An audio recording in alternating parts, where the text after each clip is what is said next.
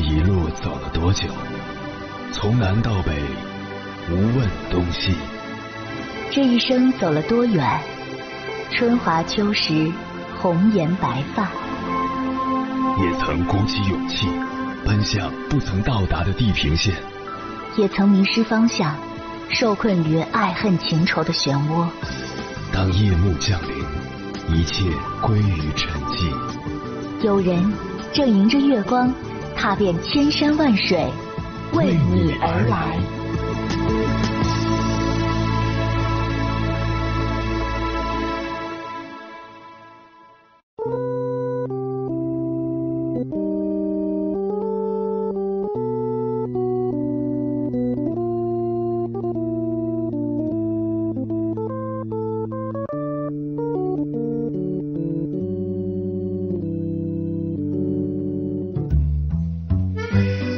随着年纪的增长，我越发觉得世界上最爽的事儿，莫过于有个爱好了，真是过瘾又解压。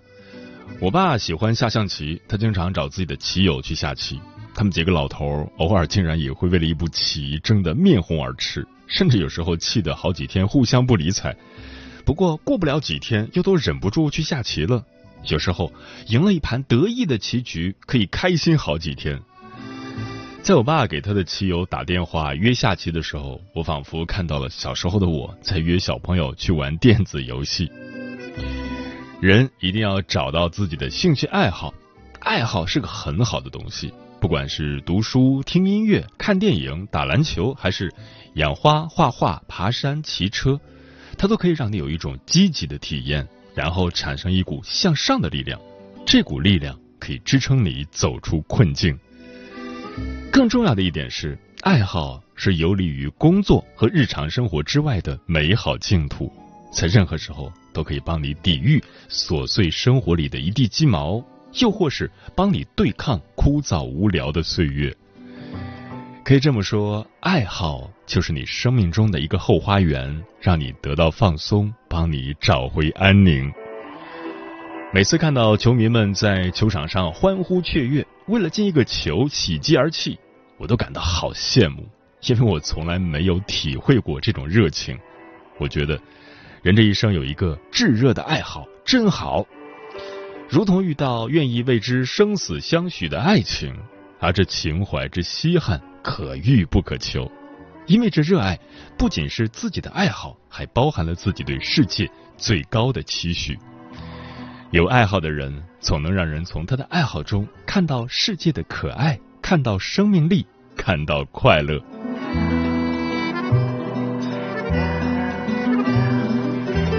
凌晨时分，思念跨越千山万水，你的爱和梦想都可以在我这里安放。各位夜行者，深夜不孤单，我是迎波，陪你穿越黑夜，迎接黎明曙光。今晚跟朋友们聊的话题是：人为什么一定要有点爱好？常听人抱怨，每天沉迷工作无法自拔，甚至连自己都丢了。上班时忙忙碌碌，身心俱疲；下班只想瘫在沙发，刷短视频、刷朋友圈，看别人的幸福生活，难免心生不平，继而焦虑无奈。而爱好就是摆脱焦虑的最好方式。寻找一件事作为闲时爱好，打发时间也取悦自己。它可大可小，可难可易，只要做的有乐趣，就是最值得的意义。关于这个话题，如果你想和我交流，可以通过微信平台“中国交通广播”和我分享你的心声。你恋爱过吗？结婚算了，俺都有孙子了。呃，一直都单身啊。爱过。你有梦想吗？我希望多拉点生意，给孩子攒点钱。年轻的时候想当个舞蹈家。当然有啊，不过 我只想给自己打工。我一直想开个花店。你走过千山万水吗？跑了二十多年车，哪儿没去过呀？我也是个旅游达人，山山水水都看过。还没走过，不过呢，我想以后是不是能够环游世界？追星算吗？从一个城市跑到另一个城市。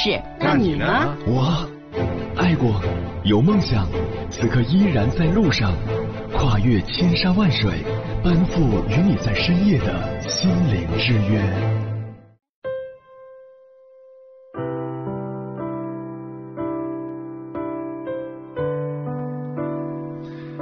工地上搭架子，工棚里自学弹古筝。前段时间，二十二岁的农民工小伙陈江山火了，在视频平台上，他收获了十余万粉丝。最近，央视新闻报道了他自学古筝的故事，人们又一次看到了纯粹被兴趣驱动的快乐。陈江山来自贵州，是一位苗族青年。眼下，他在山东青岛即墨区的一个建筑工地打工，给楼房搭设脚手架。休息时，他在工棚里弹奏古筝，吸引了不少工友。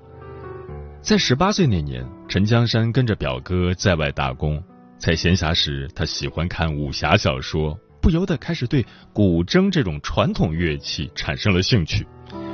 那时候，表哥打算学古筝，陈江山就蹭着表哥的课一起学。模仿表哥的指法和他弹的旋律，表哥学了不到一年就放弃了，陈江山却依旧沉浸在古筝的魅力之中。由于没有时间系统的学古筝，陈江山开始在网上找视频，看一些名家的演奏讲解视频。有时候下班了，夜深人静，工友们都休息了，陈江山就戴着耳机自己看视频，摸索研究。就这样。他开始一点一点的积累，后来有一位好心人送了他一把琴，从此无论去到哪个城市，他的行李中总是带着这把古筝。他说：“这些年虽然用过好几把琴了，但我最喜欢的还是我的第一把琴，因为每次看到第一把琴，就会想到帮助过我的人。”二零一九年，陈江山报名参加了古筝四级考试。由于他没有系统学习过古筝，参加考试时内心很忐忑。但没想到，他以一曲《渔舟唱晚》得到评委的优，顺利通过考试。这让陈江山更有信心学习古筝。陈江山干活时是灵活的架子工，爬上爬下，可谓轻车熟路。休息时练习练习古筝，他还搞起了网络直播。直播的地方有时在宿舍，有时就在室外的工地上。通过直播，陈江山还找到了很多志同道合的朋友。如今，陈江山的粉丝已经超过了十万人。他在跟大家介绍古筝技巧时，也表现出强烈的职业特色。陈江山在直播时与网友互动说：“我弹古筝的时候不用戴假指甲。”因为我常年在工地上干活，手上的老茧非常厚，戴不戴都可以。陈江山经常在工地上给工友表演，他的演奏也给工友带来了很多乐趣。有工友说，感觉挺有意思的，偶尔也坐下来跟着他学。下了班后听着他弹古筝，整个人也放松了。其实陈江山学习古筝的过程并非一帆风顺。没有一点基础的他，也曾想过放弃。期间有半年多没有碰过古筝，后来是表哥和身边的工友不断给他鼓励，让他有了继续弹下去的勇气。陈江山说：“现在我不会再放弃弹古筝了，因为它已经成了我生活的一部分。”现在陈江山每年要跟着几个哥哥奔波几个省的工地。如果活多的话，一个月大概能有七八千元的收入。他说：“每个人都有自己的梦想，我的梦想就是能通过我自己的努力，不断学习，把古筝弹好，弹出属于自己的人生故事和风采。”那么你有爱好吗？你为了你的爱好坚持了多久？今晚千山万水只为你，跟朋友们分享的第一篇文章选自央视新闻，名字叫《人为什么一定要有点爱好》。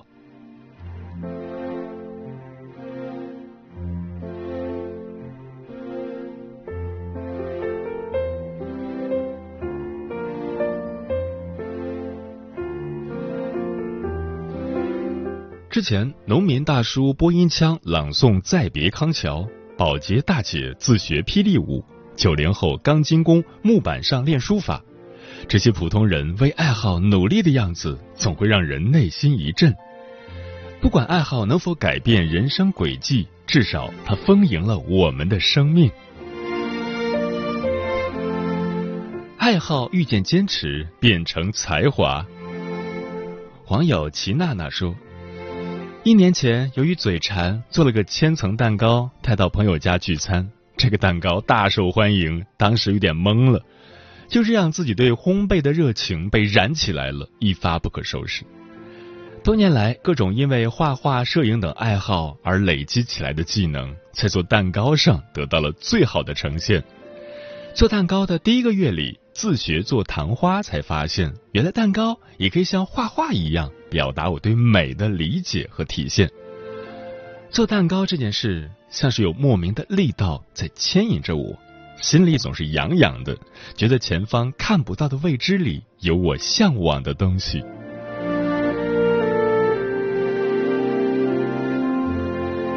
网友布衣童子说：“三十三岁这年，我成为了一个小说作者。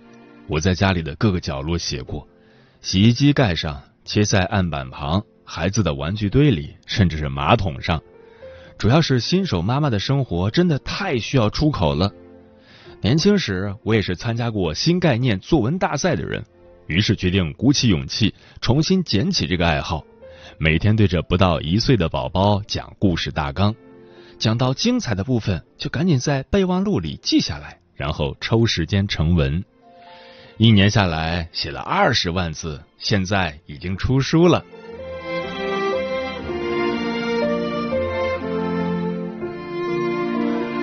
网友星星星亮说：“人到中年，终于捡起了曾经的爱好——画漫画。直到有天看到一个用 iPad 学画画的教程，觉得挺方便的，于是配了支电子笔，下载了软件学了起来。经常半夜老公都睡着了，我还靠在床上画画。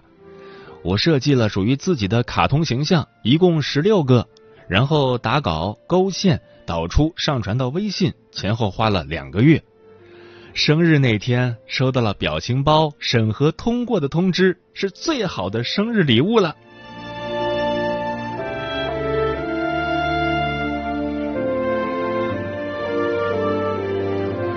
追求爱好，步入开阔世界。网友唐潇说。几乎每个空闲周末，我都会逛胡同、看古建，然后用手机记录这一切。我的目标是逛完北京老城区的所有胡同。如果说给我带来的改变，应该是丰富的精神世界和不断回血的活力。工作有时糟心，每周出去一趟，整个人都好像出去旅行了一趟，心情特别棒。另外，这让我迅速融入北京。我从来不觉得自己是北漂。毕竟“漂”字总给人一种落魄感。我的生活很美好，周一到周五认真工作，周末找好吃的，偶尔自己做，找好玩的地方，晚上回家修照片发朋友圈，一周过得异常充实。古建胡同摄影作为兴趣爱好融入了我的一切，它是我有趣生活中不可或缺的重要元素。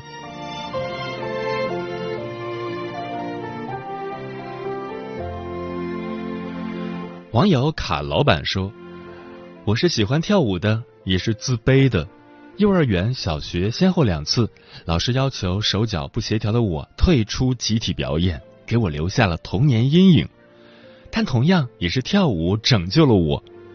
初二寒假，我央求妈妈给我报了一个街舞的大课班，大班的课站位是自己随意的，我每次就站在最后一排，默默跟着练习。”日复一日，年复一年，我身体越来越协调了，开始从最后一排慢慢敢往前排站了。在舞房，我认识了很多有意思的人，是他们让我知道舞蹈是很包容的，每个人都有跳舞的资格，展现自我的资格。虽然我还是有些自卑，但跳舞让我有更开放的眼光，也有勇气去做每一个决定。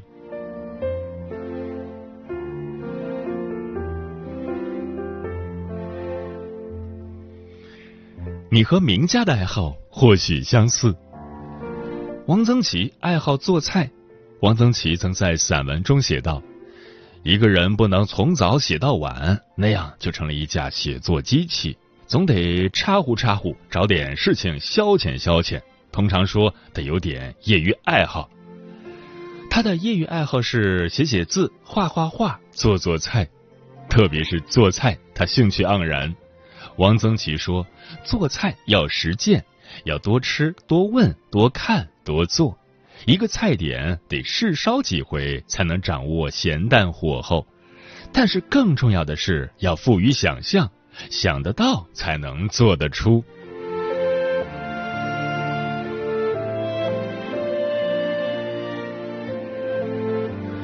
老舍爱好撸猫。老舍是个生活家，他的爱好很多。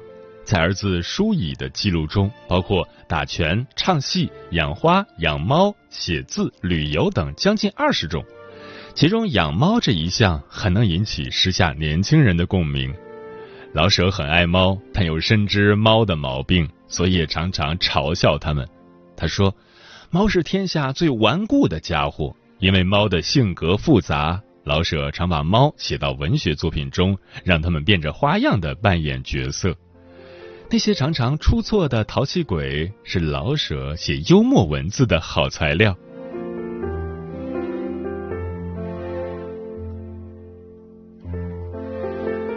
村上春树爱好跑步。日本作家村上春树已经坚持跑步三十多年了。他每天早上五点前就起床，伏案工作。写书写四五个小时，然后就出门跑步，每天起码跑十公里，而且每年至少参加一次全程马拉松比赛。对于他来说，写作是一项需要付出集中力、体力的事业，而跑步恰巧能够锻炼这些能力。痛楚难以避免，而磨难可以选择。每当村上春树长跑时，他的脑海里就反复出现这句话。通过跑步，村上春树锻炼出小说家的身体、精神和意志。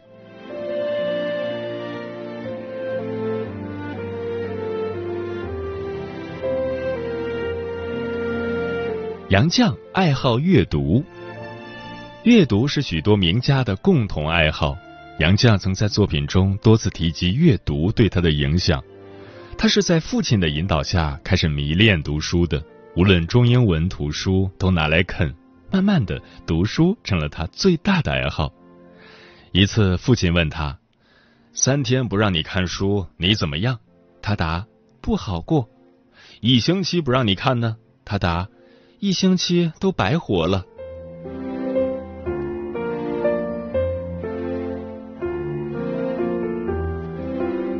当你休息时，是否就是真正享受悠闲的生活？不尽然，对于什么样的人才有资格享受悠闲的生活？林语堂曾说，他需有丰富的心灵，有简朴生活的爱好，对于生财之道不大在心。当我们在生活中拥有了爱好，能够自得其乐，相信生命一定会焕发勃勃生机。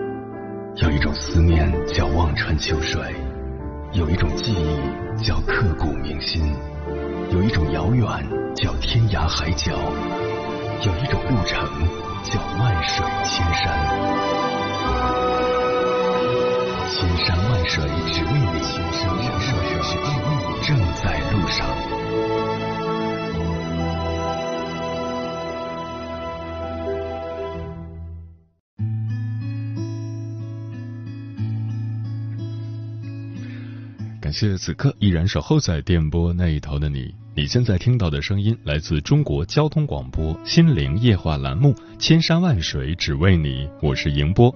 今晚跟朋友们聊的话题是：人为什么一定要有点爱好？对此你怎么看？微信平台中国交通广播，期待各位的互动。小小说：“我妈喜欢花儿，她把我家的院子里面种满了花儿，盆里、碗里、桶里、罐里、瓶里都是花儿。”红的、绿的、黄的、紫的、白的、粉的都有，各有各的妩媚，各有各的芬芳。在花开的季节，他还会拍照片和视频发到群里给我们看。在种花的时候，我妈暂时摆脱了世俗的琐事，得到了某种精神上的抚慰。刘先生说：“人这一生啊，还是要有点爱好的。”这样才能在你疲惫不堪的时候，有那么一丝光亮将你温暖。就像鱼儿和小鸟一样，哪怕鱼儿再喜欢在水里，可一样会冒出水面透透气；小鸟再喜欢天空，也会偶尔落在树上或者地面上歇歇。鱼儿一直待在水里就会窒息而死，小鸟不落下来就会累死。这就好像我们的生活，如果我们的生活一直一成不变的话，我们就会被生活压得喘不过气来。所以，我们需要一点爱好，可以让我们在生活中能透透气，能歇一歇，这样我们才能更好的生活。这个比喻非常的形象。快乐男生说：“我喜欢看哆啦 A 梦，喜欢旅游和阅读，也喜欢做义工。”漂浮的云说：“我的爱好很广泛，爬山、游泳、骑车、跑步、跳绳、打羽毛球、唱歌、跳舞等很多年了，但最喜欢的还是看书、听广播。”许静雅说：“有个爱好可以放空自己，比如说我是喜欢骑行，下午从公司附近的陶然亭骑到了东四十条，在东二环看到下过雨后的彩虹，心情也变得舒服了。”嘉禾万事兴说：“我喜欢唱歌跳舞，只是觉得自己太过平凡了，所以不敢在人前显露。”小刚说：“为什么要有爱好呢？我的理解是，生活中的艰辛苦难都无处释放，就要通过自己的爱好，把那些不开心的事情慢慢的消磨掉。通过爱好，给自己一个释放压力的途径。”荷兰猪说：“我喜欢足球，看过大大小小各类年龄段、各种级别的赛事，也深知中国足球现在处于多事之秋，但不妨碍我依然喜欢它。”天净沙说：“爱好是生活的必备佐料，也是心灵休息的一种方式。”喵一子说：“爱好就好像生活里的甜点，制作时能让你专心投入，品尝时能让你暂时忘却烦恼，让自身学会调节，释放压力。”若涵说：“郭德纲说了，人要是一点爱好都没有，就光想着害人了，就不能跟他交朋友了。”方世杰说：“我喜欢晚上躺在床上听收音机。从小我们家里就有一台收音机，小时候经常听主持人讲故事，现在还是喜欢听节目。我想这个也算是一种爱好吧。”刘先生说：“人生苦短，烦恼的事儿太多，有个爱好，沉迷进去的时候，可以让自己在脸上洋溢幸福的笑容，暂时忘却生活的艰难。”嗯。现代人总是忙忙碌碌的，似乎很难做到完全放松。我记得上小学的时候，老师曾经表扬过我：大家要向吴迎波同学学习，学就认认真真学，玩就痛痛快快玩。从小到大，我也一直在遵循这样的原则，尽量避免一心二用。所以，忙就忙得有价值，闲就闲得有滋味。无论是工作时间还是闲暇时间，都值得我们认真对待。而在闲暇时间去培养自己的爱好，并好好经营它，我们的心灵也能获得持续的滋养。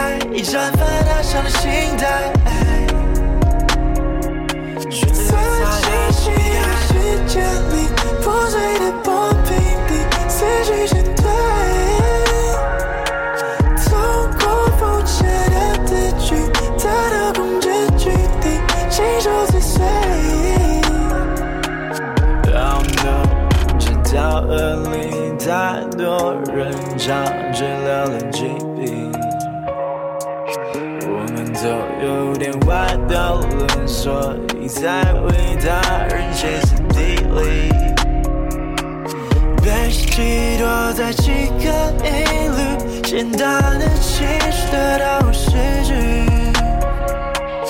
大力用笔，做完就忘记，怎能让你对懂自己？到底是不是？